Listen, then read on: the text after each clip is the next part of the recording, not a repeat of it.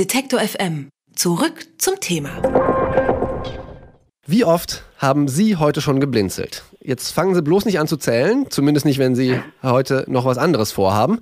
Sie würden nämlich vermutlich bei 10.000 bis 13.000 Mal am Tag landen. Das passiert ganz automatisch. Sie merken es ja nicht mal, dass es kurz dunkel wird. Diese unbewusste Handlung, die wir da machen, die könnte man aber vielleicht auch ganz bewusst einsetzen wenn unser Gegenüber nämlich zu langatmig quatscht. Denn Forscher des Max-Planck-Instituts haben festgestellt, langsames Blinzeln soll dem Gegenüber signalisieren, dass man seine Antwort schon verstanden hat. Also Schluss mit endlosen Gesprächen vielleicht. Über die Studie und ihre Auswirkungen spreche ich mit der Co-Autorin der Studie, Dr. Judith Holler vom Max-Planck-Institut für Psycholinguistik und der Radboud-Universität in Nijmegen. Hallo, Frau Holler. Guten Tag, hallo. Frau Holler, ich gehe mal davon aus, dass Sie nicht daran forschen, Gespräche möglichst kurz zu halten. Warum haben Sie am Blinzeln geforscht? Ähm, nee, das war in der Tat nicht unser Ausgangspunkt, sondern ja, hier am Max-Planck-Institut für äh, Psycholinguistik.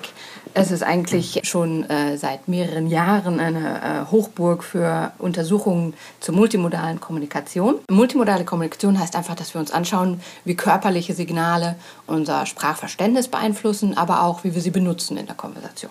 Und das hat sich hier bisher viel auf die Handgestik bezogen, also wie wir unsere Hände benutzen zusammen mit Worten. Aber in den vergangenen Monaten haben wir uns mehr und mehr für das Gesicht interessiert und die Signale, die das äh, Gesicht sendet. Das ist natürlich an sich nicht neu. Wir wissen viel über das Gesicht, aber es wurde bisher eigentlich immer ähm, im Rahmen der Emotionsforschung betrachtet für ja, den Ausdruck von Emotionen oder die Wahrnehmung davon. Und das ist jetzt eine Studie, wo wir uns einfach mal angeschaut haben, was ist denn erstens mal mit Blinzeln, eins der ja, subtilsten Bewegungen, die wir so ausführen und oft eigentlich was, was wir gar nicht bewusst wahrnehmen. Und natürlich äh, hat es auch eine physiologische Funktion. Wir müssen unser äh, Auge befeuchten. Aber die Frage war dann eben, wir tun es so oft. Hat das denn überhaupt irgendeine Auswirkung auf die Kommunikation? Und äh, ja, das hat uns einfach unheimlich interessiert, als eines der ersten Signale so uns das genauer anzuschauen. Und so kam diese Studie zustande. Jetzt habe ich mich ein bisschen ertappt, weil ich auch angefangen habe zu nicken, äh, gerade als, als Sie da jetzt so die letzten drei, vier Sätze äh, gesagt haben. Ähm, wir haben das auch eben mal äh, tatsächlich bewusst ausprobiert, so ein bisschen in der Redaktionssitzung mit dem, mit dem bewussten Blinzeln, um vielleicht jemanden schneller zum Ende zu bringen. Was war gar nicht so leicht. Ähm, funktioniert das wirklich genau so? Also äh, kann ich, wenn jemand zu lange quatscht, dann einfach zweimal äh, blinzeln und dann hört er auf zu reden? Na, das ist eine gute Frage. Also so haben wir es natürlich nicht untersucht. Und äh, wir können auf der Studie, die wir jetzt ausgeführt haben, auch nichts darüber sagen, ob Adressaten das wirklich mit der Intention äh, machen, um den anderen kürzer antworten zu lassen. Das wissen wir nicht. Was wir wissen und, und, und schlussfolgern können aus der Studie ist, dass äh, es so wahrgenommen wird, scheinbar, weil wir eben finden, dass wenn der Adressat äh, blinzelt und vor allem längere Blinzler produziert, dass dann die Antworten einfach kürzer sind. Das ist zwar sehr interessant, also wir waren da äh, sehr überrascht und äh, auch äh, ja, fanden das sehr äh, aufregend eigentlich als äh, Befund. Aber natürlich stellt das auch äh, viele neue Fragen. Warum ist das denn genau der Fall? Wie funktioniert das denn genau? Und ja, ist da eben auch eine Intention vom Adressat selber, der das Blinzeln macht, mit verbunden? Das können wir einfach noch nicht sagen.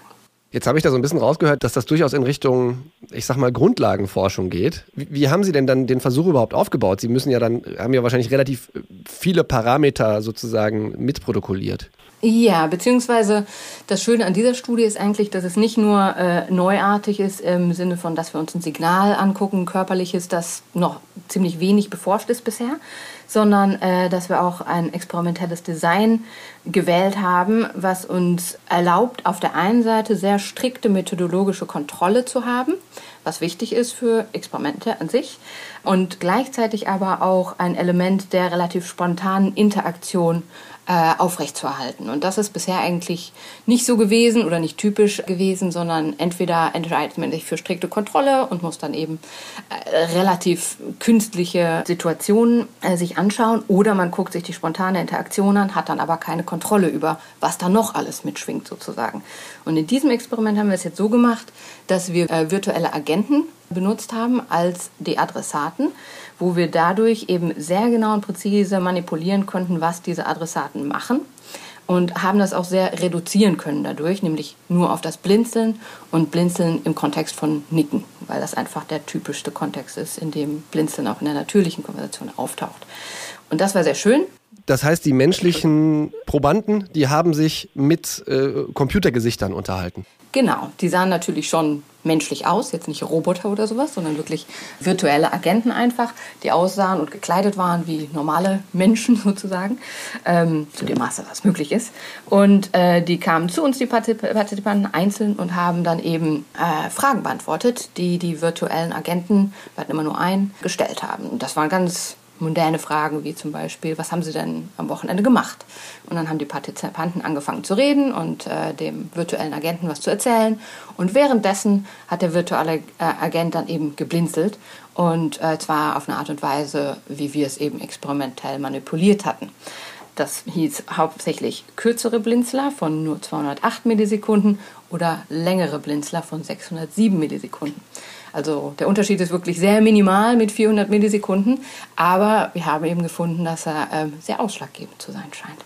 Und was, was wir auf jeden Fall zwar unbewusst wahrnehmen, aber auf jeden Fall irgendwie so wahrnehmen, zu dem Maße, dass es dann auch einen Einfluss darauf hat, wie wir uns ähm, in der Konversation verhalten. Und das ist eigentlich das Besondere daran, dass wir äh, so eine kleine Art von Unterschied im visuellen Verhalten zu so einer großen äh, Auswirkung hat, im Sinne von mehrere Sekunden, die die Antwort dann eben kürzer ist, wenn der Blinzler länger war. Blinzeln ist weit mehr als der natürliche Schutz gegen zu trockene Augen, denn der Lidschlag hat auch Auswirkungen darauf, wie wir Gespräche führen und wie lange wir Gespräche führen. Das haben Forscher des Max-Planck-Instituts für Psycholinguistik in einer Studie herausgefunden, überraschenderweise. Über die Studie und ihre Auswirkungen habe ich mit der Co-Autorin Dr. Judith Holler gesprochen. Vielen Dank, Frau Holler. Alle Beiträge, Reportagen und Interviews können Sie jederzeit nachhören im Netz auf detektor.fm.